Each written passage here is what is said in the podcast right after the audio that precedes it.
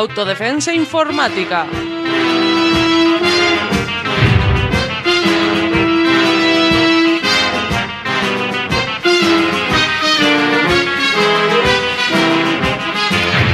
Un programa sobre seguridad y privacidad en la red.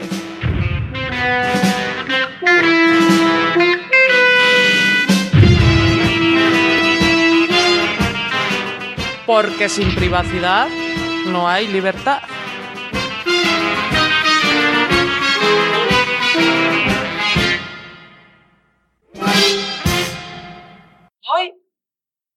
Surfeando en la web.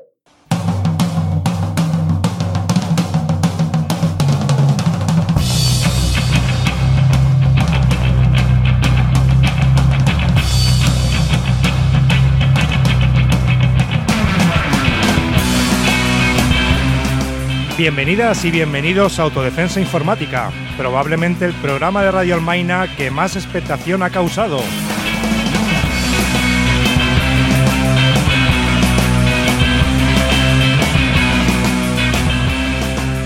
Eso sí, recordad que las expectativas suelen traer decepciones.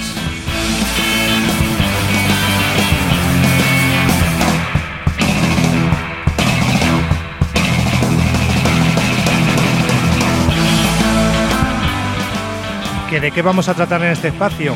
No, no va a ser de cómo formatear por enésima vez tu Windows, de cómo piratear tu Xbox o de cómo tu iPhone se come la batería en menos de un día.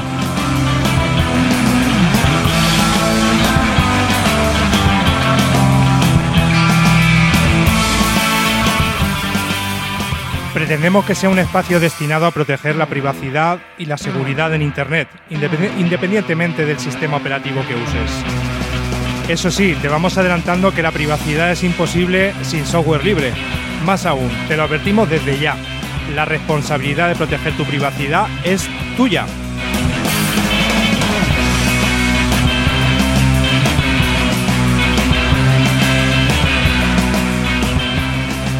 Desde aquí queremos ayudarte a conseguirlo, teniendo claro que en estos tiempos en los que empresas y estados intentan robarnos el mayor número posible de datos, es más que ingenuidad pensar que tu información está segura en sus manos.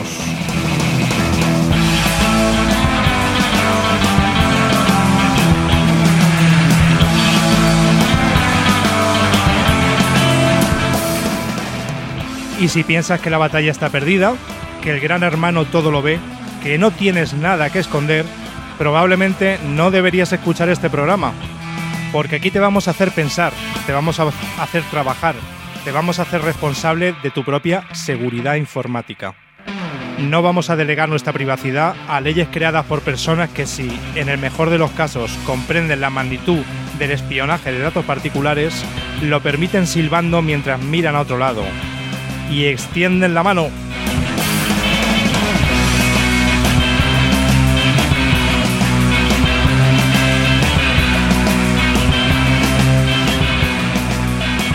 Desde luego no es una tarea sencilla. Después de ver cómo presidentes del gobierno hacen publicidad barata y subvencionan la implantación de Internet en cada rincón del Estado, de ver cómo sus leyes favorecen la proliferación de empresas de telecomunicaciones tendentes a estafar y a controlar a las usuarias, de ver cómo hacen negocio con los ordenadores de los centros educativos para beneficiar a multinacionales, de ver cómo intentan regular el uso de Internet con el objetivo de favorecer a grupos de presión anticopia y de acabar con la libertad de expresión, la lista es inmensa.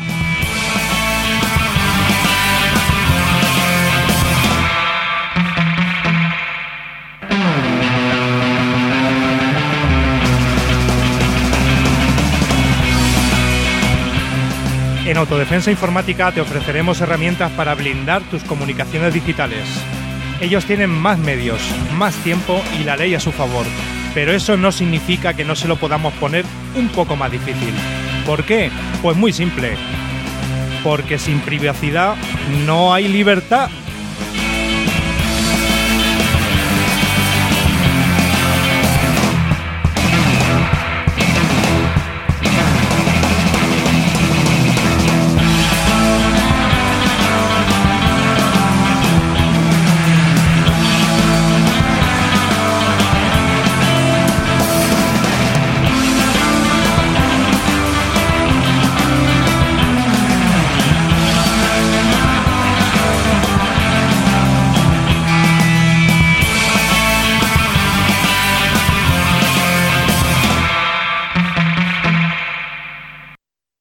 Cada vez que suena.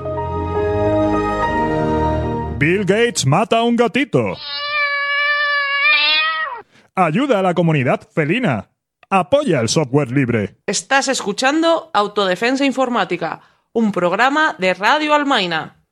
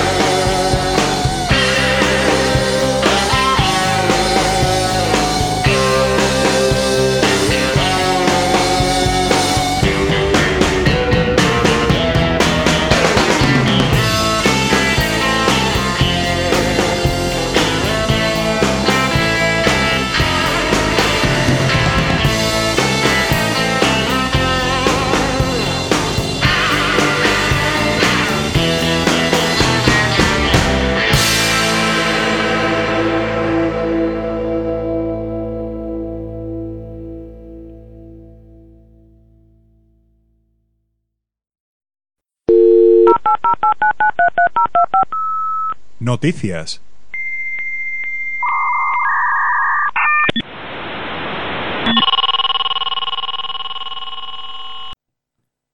El pasado 10 de diciembre del 2014 amanecíamos con la noticia del cierre de Pirate Bay, un popular sitio web para compartir ficheros online.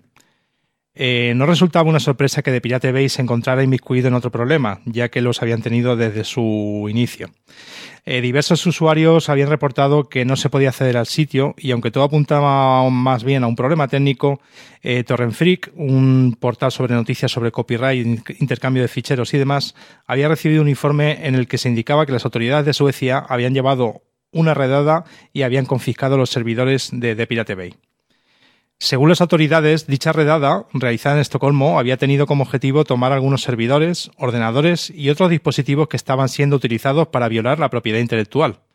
Así que, aunque cuando no se había podido confirmar que la acción fue en contra de, de, Pirate Bay específicamente, el que el sitio estuviera sin conexión desde horas antes apuntaba hacia lo obvio. El objetivo había sido detener sus operaciones. No obstante, parece que The Pirate Bay no había sido el único sitio afectado por la redada, ya que otros sitios relacionados con torrents también estaban sin conexión. En teoría no hubo detenidos en la operación, pero la policía declaró a Torrent Free que al menos una persona pudo ser detenida. Poco antes conocíamos cómo funcionaba el nuevo sistema de, de Pirate Bay, que por medio de una considerable cantidad de máquinas virtuales pasaban desapercibidos ante las autoridades, pero con esta noticia se confirmaba que ni con dicha configuración habían podido esconderse. Poco después aparecían declaraciones, oficiales por parte de uno de los miembros de Pirate Bay sobre la redada que dejó fuera de juego al popular sitio web de intercambio de archivos, eh, hablando de un posible retorno y de la existencia de copias del portal, además de los planes de futuro.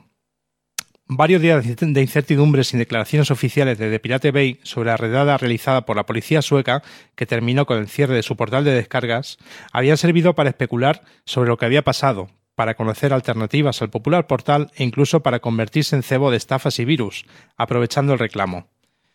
Gracias a Torrent Freak conocemos la versión oficial de uno de los miembros del equipo, quien repasó toda la actualidad relacionada con The Pirate Bay, su cierre, su regreso, las copias que existían y los planes de futuro. En primer lugar, declaraban que no se sorprendieron de que la redada se produjera, ya que es parte de este juego, y decían que no les importaba lo más mínimo reconocía que esto les había servido para hacer un paréntesis y ver cómo reaccionaba el resto del mundo a la noticia. Por sus declaraciones, se desprendía que el portal no volvería a estar disponible en los próximos días. Explicaba que todavía no sabían lo que iban a hacer, ya que existían opiniones muy distintas en el seno del equipo que compone de Pirate Bay. No existen líderes ni nadie a cargo y los cerca de 50 integrantes del equipo decidirían qué es lo próximo que harían. Sobre las copias que habían aparecido eh, eh, se mostraba a favor de su expansión y desarrollo, aunque no le gustaba ver cómo algunas se usaban para distribuir malware. Sobre las alternativas, decía no tener preferencia por ninguna de ellas y creía que cada uno debe decidir cuál es la que más se adapta a sus necesidades. Por fin, el 31 de enero del 2015, casi un mes y medio después de que las autoridades suecas realizaran la redada y confiscaran parte de los servidores, el popular tracker de torrents volvía a estar online. El buscador principal del sitio ya estaba funcionando y sus usuarios ya iban comenzando a subir sus primeros archivos torrent. No parece que echando un vistazo a los contenidos se haya perdido gran cosa, ya que los últimos archivos subidos datan del día 9 de diciembre, el mismo día que el tracker dejó de estar disponible. Por lo demás, todo está funcionando correctamente y no parece haber grandes cambios.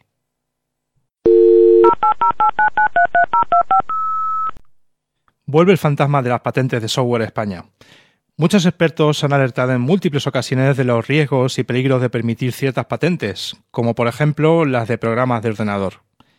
Este tema parecía que había quedado zanjado en Europa en el año 2005, pero sin embargo la legislación española, de aprobarse finalmente el texto del actual proyecto de ley de patentes, podría llegar a permitir la patentabilidad de lo que antes no era patentable, como es el caso de los programas de ordenador, otorgando a corporaciones derechos que anteriormente estaban restringidos a las personas, lo que puede ser tan peligroso como restrictivo.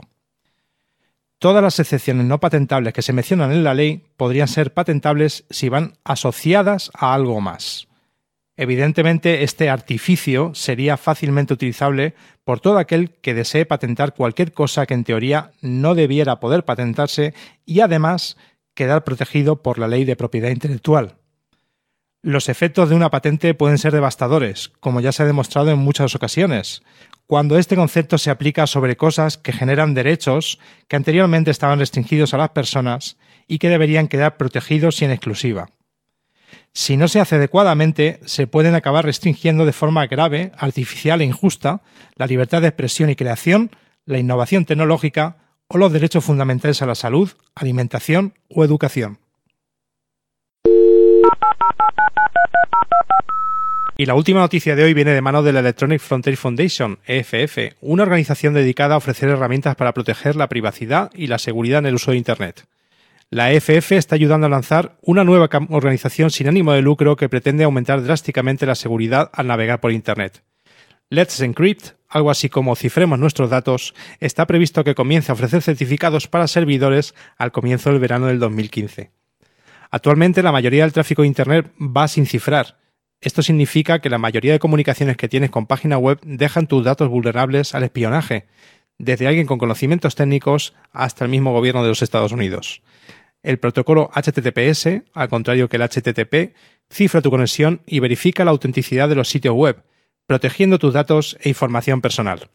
La EFF ha estado haciendo campaña durante varios años para extensión del protocolo HTTPS en páginas de pago online, bancos, correo electrónico, redes sociales y otros sitios. Pero todavía hay cientos de millones de páginas que no tienen esta protección. El nuevo proyecto Cifremos nuestros datos intenta solventar este problema y está previsto que comience en el verano del 2015. Los certificados para servidores son imprescindibles para cualquier página web que quiera ofrecer HTTPS y tráfico cifrado, demostrando que el servidor al que te conectas es el servidor al que pretendes conectarte. Pero estos certificados tradicionalmente han sido muy caros, así como difíciles de instalar y actualizar. Cifremos nuestros datos ofrecerá certificados para servidores gratuitamente, serán fáciles de instalar y actualizar y habrá registros públicos de cada emisión y revocación de todos y cada uno de ellos.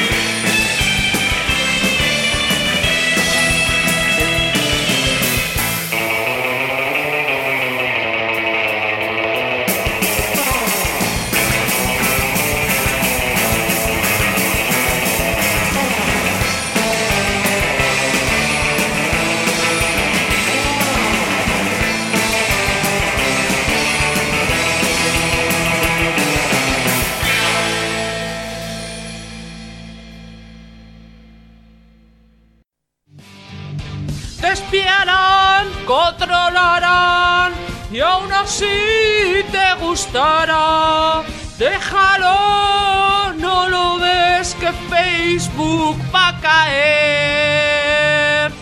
Tiene que caer. Tiene que caer.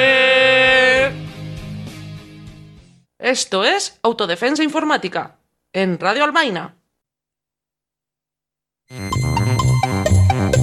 Patente estúpida del mes. Estúpida, estúpida, amas no poder. La Oficina de Patente de Estados Unidos aprobó el pasado 27 de abril del 2004 la patente número 6.727.830 por parte de Microsoft, de la funcionalidad de realizar diferentes acciones dependiendo del tiempo o el número de veces que se pulsa el botón del ratón.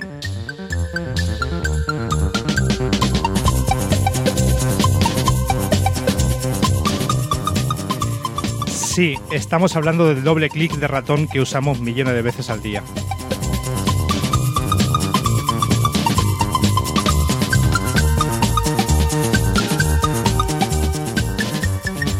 Según una entrevista a un portavoz de Microsoft en la revista Infowar, la invención de Microsoft consiste en la posibilidad de que una aplicación realice diferentes acciones dependiendo del tiempo que se mantenga pulsado el botón y del estado de la aplicación.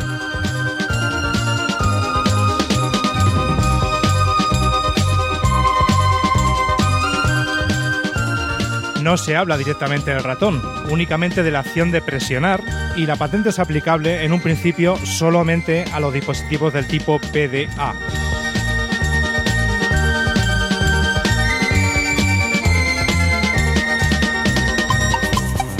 El portavoz de Microsoft no supo contestar si esta patente será aplicable también en los sistemas de escritorio. Fue capaz, eso sí, de decirlo sin hacer doble clic con sus pestañas.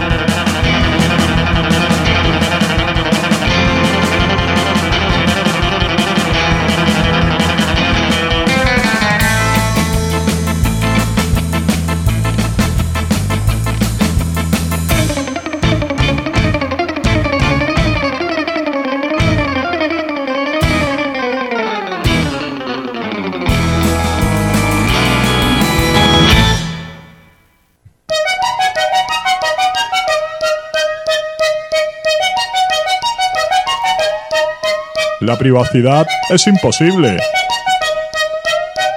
Sin software libre.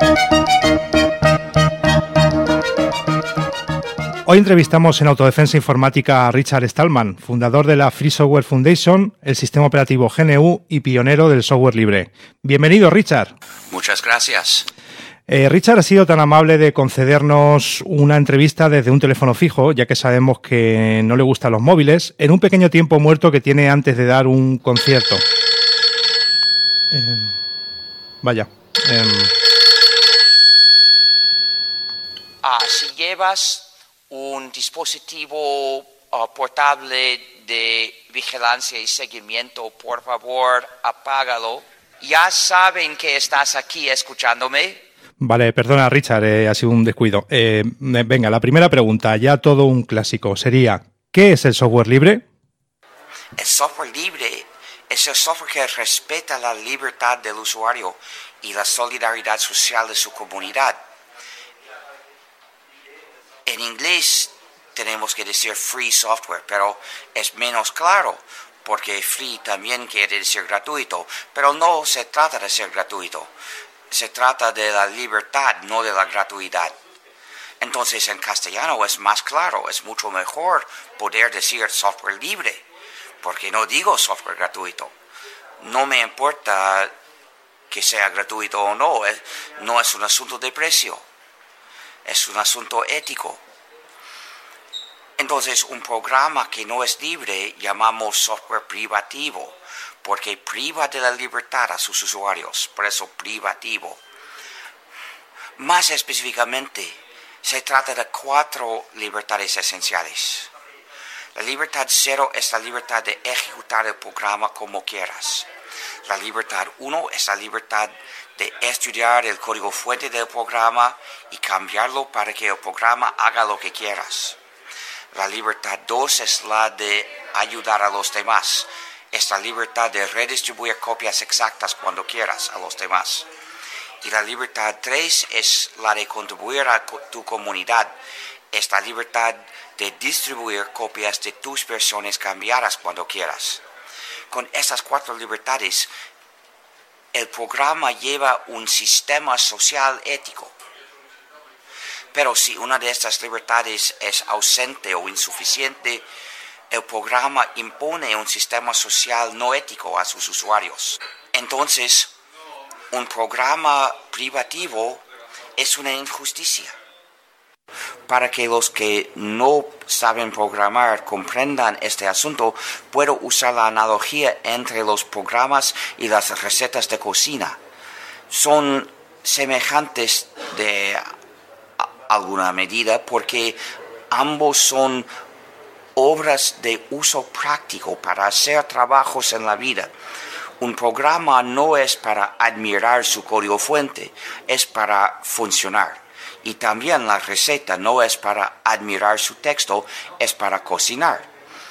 Entonces, no debe sorprendernos que los cocineros suelen usar las recetas con las mismas cuatro libertades. La libertad cero es la libertad de cocinar la receta como quieras, cuando quieras. La libertad uno es la libertad de estudiar la receta y cambiarla para que haga la comida que quieras. La libertad dos es la libertad de redistribuir copias exactas de la receta receta cuando quieras. Y la libertad 3 es la libertad de distribuir tus versiones de la receta cuando quieras. Y los cocineros usan las recetas así. Entonces imagina que algún día el Estado diga a los cocineros, desde hoy, si copias o cambias una receta, te llamaremos pirata y te pondremos en prisión por años. Imagina el enojo que habrá cuando el Estado lo haga, porque ah, en el camino que el Estado español sigue, lo hará algún día. Em, ¿Y por qué definir el software libre de, de esta forma? Es decir, ¿nos puede dar un ejemplo de por qué estas cuatro libertades son fundamentales? Cada libertad tiene su razón. La libertad 2, la de ayudar a los demás, de redistribuir copias exactas cuando quieras, es esencial por motivos fundamentales éticos. Para poder vivir una vida ética de buen miembro de tu comunidad. Si usas un programa sin libertad 2, estás en peligro de caer en un dilema moral en cualquier momento cuando tu buen amigo te pide una copia del programa en ese momento tendrás que elegir entre dos males. Un mal es darle una copia y romper la licencia del programa. Otro mal es negarle una copia y cumplir con la licencia del programa. Estando en el dilema deberías elegir el menor mal, que es darle una copia y romper la licencia del programa. Exacto. ¿Por qué es este mal el menor? Porque si tienes que hacer mal a uno u otro, es menos mal hacerlo a alguien que lo merece porque ha actuado mal. Debes evitar el dilema, no caer en el dilema. Pero ¿cómo? Conozco dos maneras. Una es no tener amigos. Es el futuro que los desarrolladores del privativo desean por ti. En vez de amigos, podrías tener amigos de Facebook. La otra manera, mi manera, es rechazar el programa. Si alguien me ofrece un programa sin libertad 2, bajo la condición de no compartirlo con ustedes, lo rechazo. Le digo que mi conciencia no me permite aceptar sus condiciones, entonces no quiero su programa. es lo que también debes decirle. Debes rechazar los programas sin libertad 2, sin la libertad de redistribuir copias exactas cuando quieras. Bueno, te íbamos a preguntar más adelante, pero ya que has nombrado a Facebook, ¿podrías decirnos qué piensas de esta red social tan extendida? Facebook es un motor de vigilancia. Vigila a sus usuarios y también hace todo lo posible para vigilar a sus no usuarios. Y si pones la foto de alguien en Facebook, le ofrece le ofreces otra oportunidad más para vigilarlo. Entonces, se puede disputar si poner fotos de tus amigos es trato amigable de tus amigos. Pero esto no es no me afecta a mí directamente, pero poner fotos de mí sí me afecta. Por favor, ninguna foto de mí en Facebook. Sí, estoy de acuerdo contigo. Yo tampoco quiero que suban fotos mías a Facebook. Eh, antes nos has hablado de las ventajas del software libre. ¿Qué puedes decirnos del software privativo? Con el software libre, los usuarios tienen el control del programa. Con el software privativo, el programa tiene el control de los usuarios. Obviamente, el programa no tiene voluntad, es su dueño que tiene voluntad y el programa privativo funciona socialmente como un yugo para que el dueño someta a los usuarios. Y si la meta es restringir a los usuarios, no puede hacerse con software libre, porque si los usuarios tienen el control de su informática, pueden cambiar el programa, pueden eliminar la funcionalidad malévola. Solo con software privativo es posible imponer algo malévolo a la gente. Eh, ¿Podrías incidir un poco más en esto? Es, decir, ¿cómo afecta el uso de, de este tipo de software, el software privativo, a sus usuarias? entre los usuarios del software privativo ser la víctima de las funcionalidades malévolas es el caso usual. Es un peligro casi inevitable. Para demostrarlo, basta presentarles una lista de ejemplos. Un paquete en el cual se han descubierto todos los tres tipos de malévolo que quizás conozcas de nombre, se llama Microsoft Windows. Han descubierto funcionalidades específicas que envían datos a algún servidor acerca del uso de la máquina, funcionalidades de vigilancia. Se ven las funcionalidades de restricción, se llaman también los grilletes digitales, porque restringen lo que el usuario hace con los datos que tiene en su propia máquina. No se ven las puertas traseras, pero conocemos dos en Windows. Entonces, por tener funcionalidades malévolas, Windows se califica de malware. Ese término suele usarse para software diseñado para maltratar al usuario, pero se emplea en la práctica con una semiceguera. Se suele aplicarse únicamente a los virus y no a los productos de software malévolos. Pero Windows, teniendo funcionalidades malévolas, legítimamente se califica de malware. Pero es peor aún. Una de las puertas traseras que es capaz de recibir comandos remotos ofrece a Microsoft el poder de imponer cambios de software sin pedir permiso al teórico dueño de la computadora.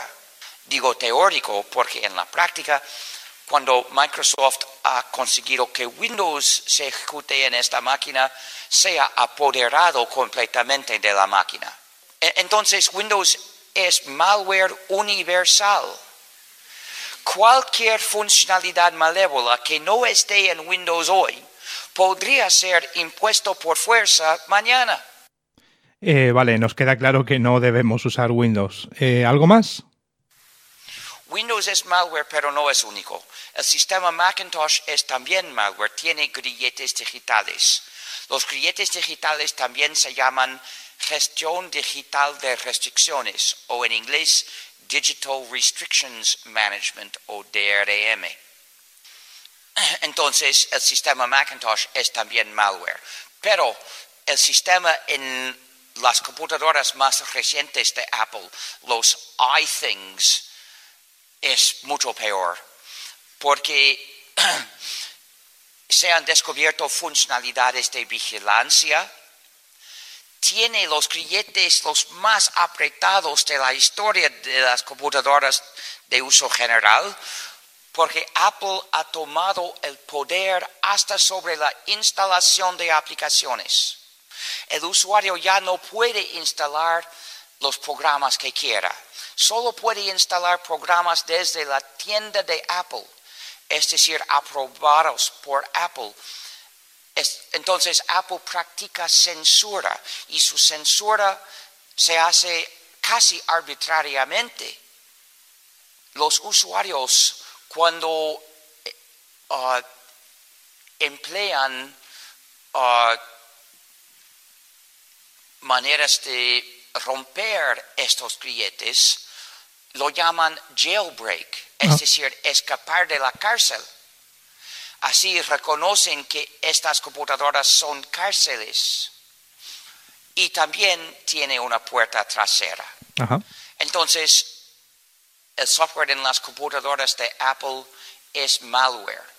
Flash Player es también malware, tiene una funcionalidad de vigilancia y grilletes digitales. Este programa es gratuito, pero no libre. ¿Qué importa la gratuidad de Flash Player? Significa que Adobe no exige que el usuario pague por ser abusado. Otro ejemplo es el software en la gran mayoría de los teléfonos móviles. Tiene funcionalidades de vigilancia y una puerta trasera. La funcionalidad de vigilancia transmite su ubicación GPS frecuentemente. Y con la gran mayoría de los teléfonos, el usuario no tiene el poder de, de ordenar que no se haga. Y también tienen una puerta trasera universal, con la cual han convertido varios teléfonos móviles remotamente en dispositivos de escucha. Eh, muy bien, Richard. Eh, ¿Nos puedes decir qué opinas sobre la piratería? Pero no se debe usar ese término de propaganda. No hay piratas en España hoy en día. Ah, quizás hace ah, mil años, pero los piratas están en Somalia. Rechazo ese término de propaganda porque supone que compartir es el equivalente moral de atacar barcos. Y al plan ético nada podría ser más falso. Atacar barcos es muy malo. Ayudar a tu prójimo es correcto. No se debe llamar pirateo. Compartir es bueno y debe ser legal. Cualquier ley para prohibir la práctica de ayudar a tu prójimo es una ley injusta y por qué imponen los estados tales leyes porque no sirven a los ciudadanos sino a las empresas.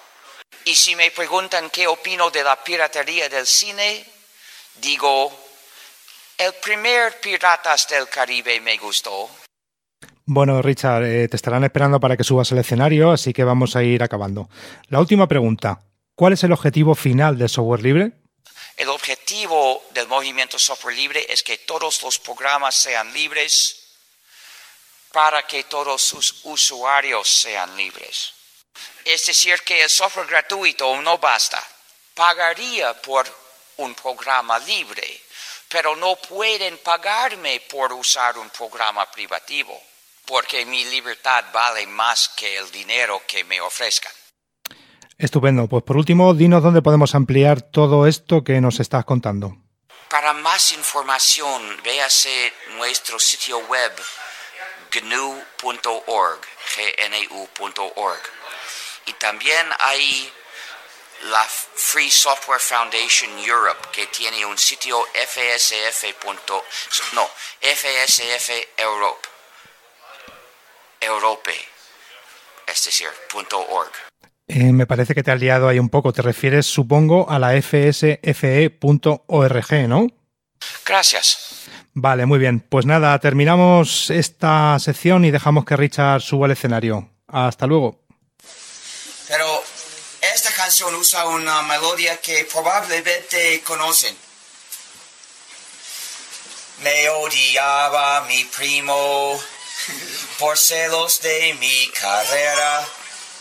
Me odiaba mi primo por celos de mi carrera. Lo arrestaron y dijo que terrorista yo era. Guantanamero, soy peso Guantanamero. Guantanamero, soy preso Guantanamero. Ha decidido el imperio guardarme por siempre preso. Ha decidido el imperio guardarme por siempre preso. Y la cuestión es hacerlo con o sin falso proceso. Guantanamero, soy preso Guantanamero. Guantanamero, soy preso Guantanamero. Cuando me hieren el cuerpo, dicen que no me torturan. Cuando me hieren el cuerpo, dicen que no me torturan. Me dan heridas profundas, de esas que nunca se curan. Guantanamero, soy preso Guantanamero. Guantanamero, soy preso Guantanamero. No me permiten que duerma, mi fin no es un misterio. No me permiten que duerma, mi fin no es un misterio. Voy a salir cuando muera o caiga el gran imperio. Guantanamero, soy preso Guantanamero. Guantanamero, soy preso Guantanamero.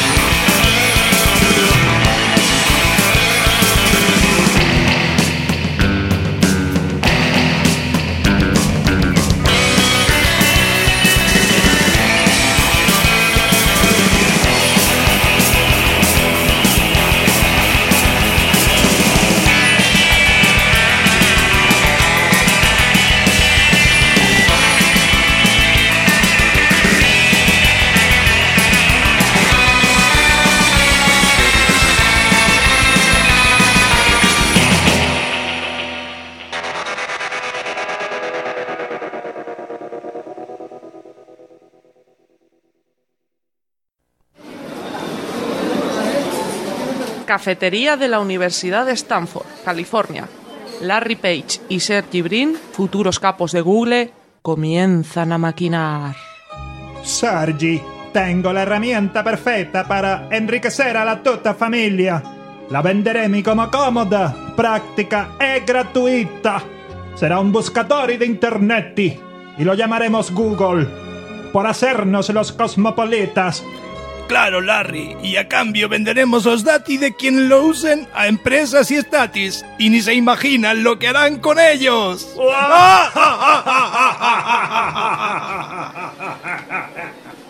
Esto es Autodefensa Informática, en Radio Almaina. Ahora reproduciremos un extracto de comunicado emitido por RISEAP acerca del caso Pandora. Si quieren más información sobre este montaje policial, se ha hablado en De Raíz, en Radio Almaina y en Reverde sin Sobra, en Radio Bronca. Aquí vamos a hablar de lo que nos toca.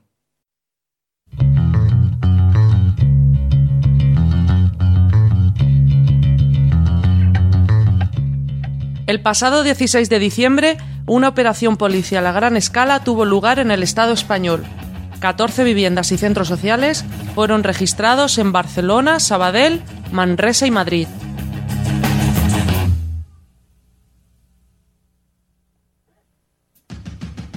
Libros, panfletos y ordenadores fueron requisados y 11 personas fueron arrestadas y enviadas a la Audiencia Nacional. Se les acusa de incorporación, promoción, gestión y participación de una organización terrorista. Se trata de otro caso de arresto preventivo, ya que abogadas de la defensa denuncian falta de transparencia y que sus clientes han tenido que declarar sin saber de qué se les acusa. Según el juez, las razones para su detención prolongada incluyen la posesión de ciertos libros, la producción de publicaciones y formas de comunicación y el hecho de que las defendidas usen correos con medidas de seguridad extremas como el servidor de RISEAP. Rechazamos esta ridícula criminalización de los movimientos sociales y la absurda y extrema implicación de que proteger tu propia privacidad en Internet es equivalente a terrorismo. RISEAP, como cualquier proveedor de correo, tiene la obligación de proteger la privacidad de sus usuarias.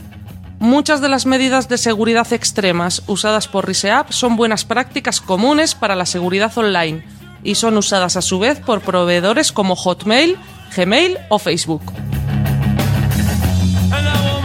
Sin embargo, a diferencia de estos proveedores, RISEAP no está dispuesto a permitir puerta- puertas traseras ilegales o vender los datos de sus usuarias a terceras partes. Según el Parlamento Europeo, la privacidad no es un derecho de lujo, sino los cimientos de una sociedad libre y democrática.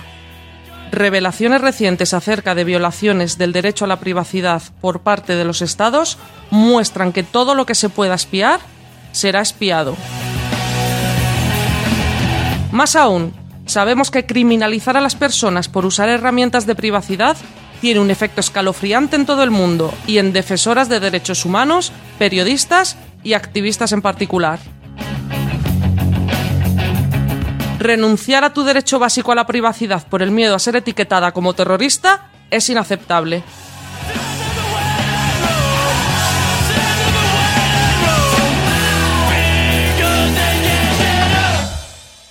Puedes apoyar a las encausadas visitando la página web efectopandora.wordpress.com. Teatrillo radiofónico informático. Teatrillo morfológico liposintático. Teatrillo radiofánico linfático. Teatrillo inforfónico. Bueno, pues eso.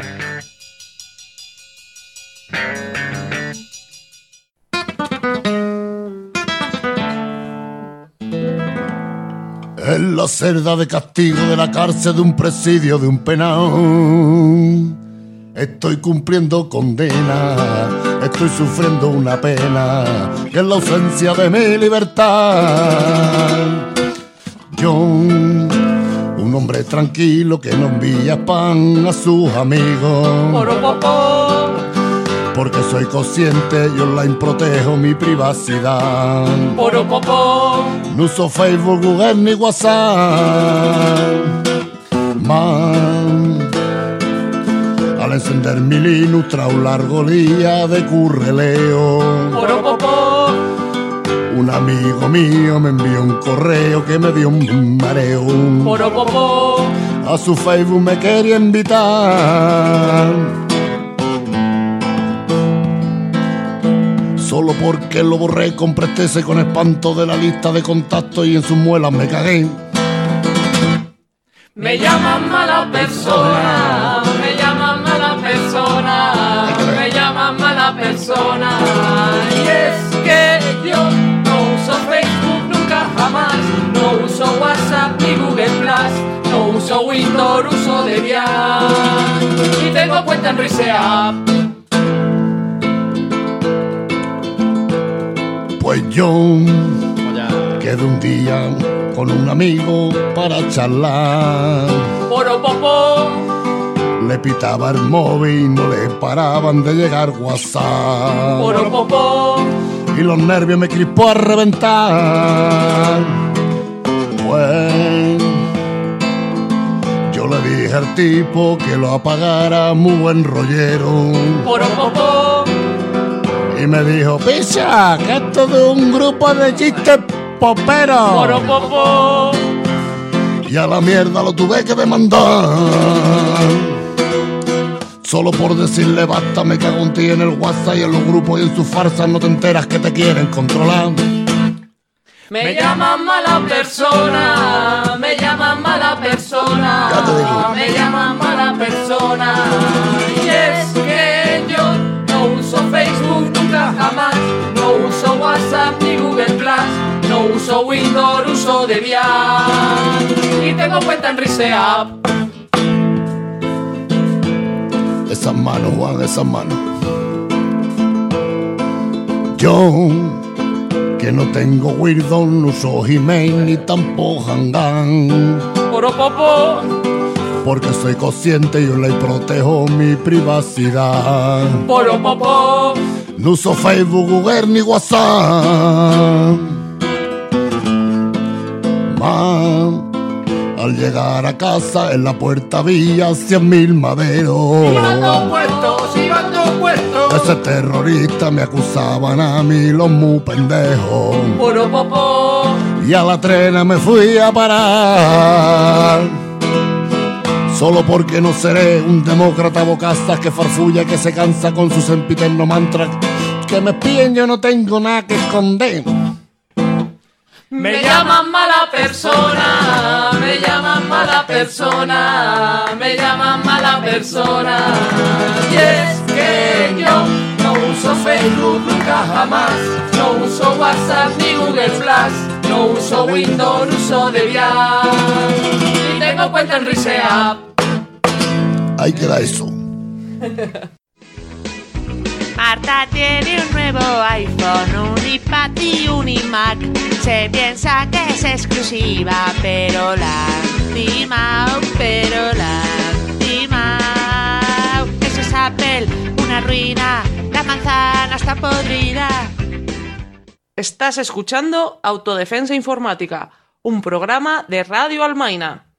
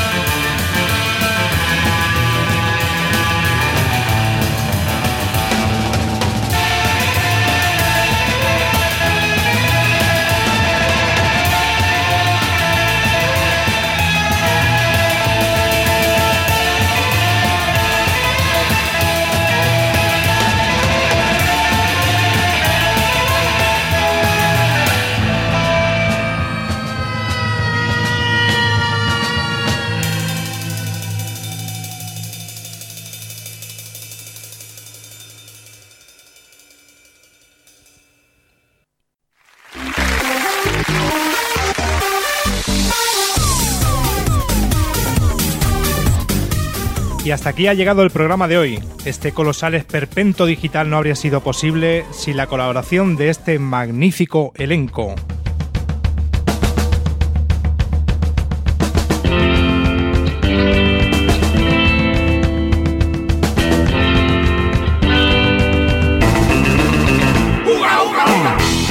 Sobre la tabla de surf y con gafas de Groucho Marx, Paul.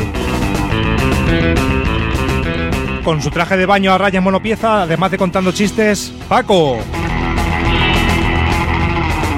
Tallando guitarras en forma de tiki para después tocarlas, Juan. El socorrista que alerta sobre los peligros del software privativo, Richard Stallman.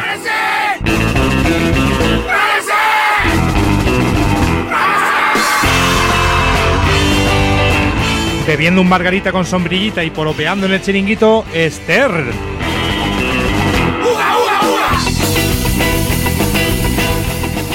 Señor Gallito pavoneándose por la playa. Pues sí, pues sí se ha quedado buena la noche. Desde la emisora playera Radio Al MN, en labores de guion, locución, producción y estulticia supina, Vane y Antonio.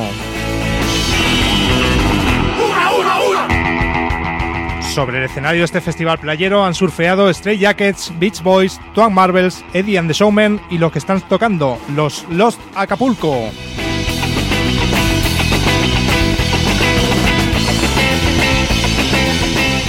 Nos encontramos en la próxima ola.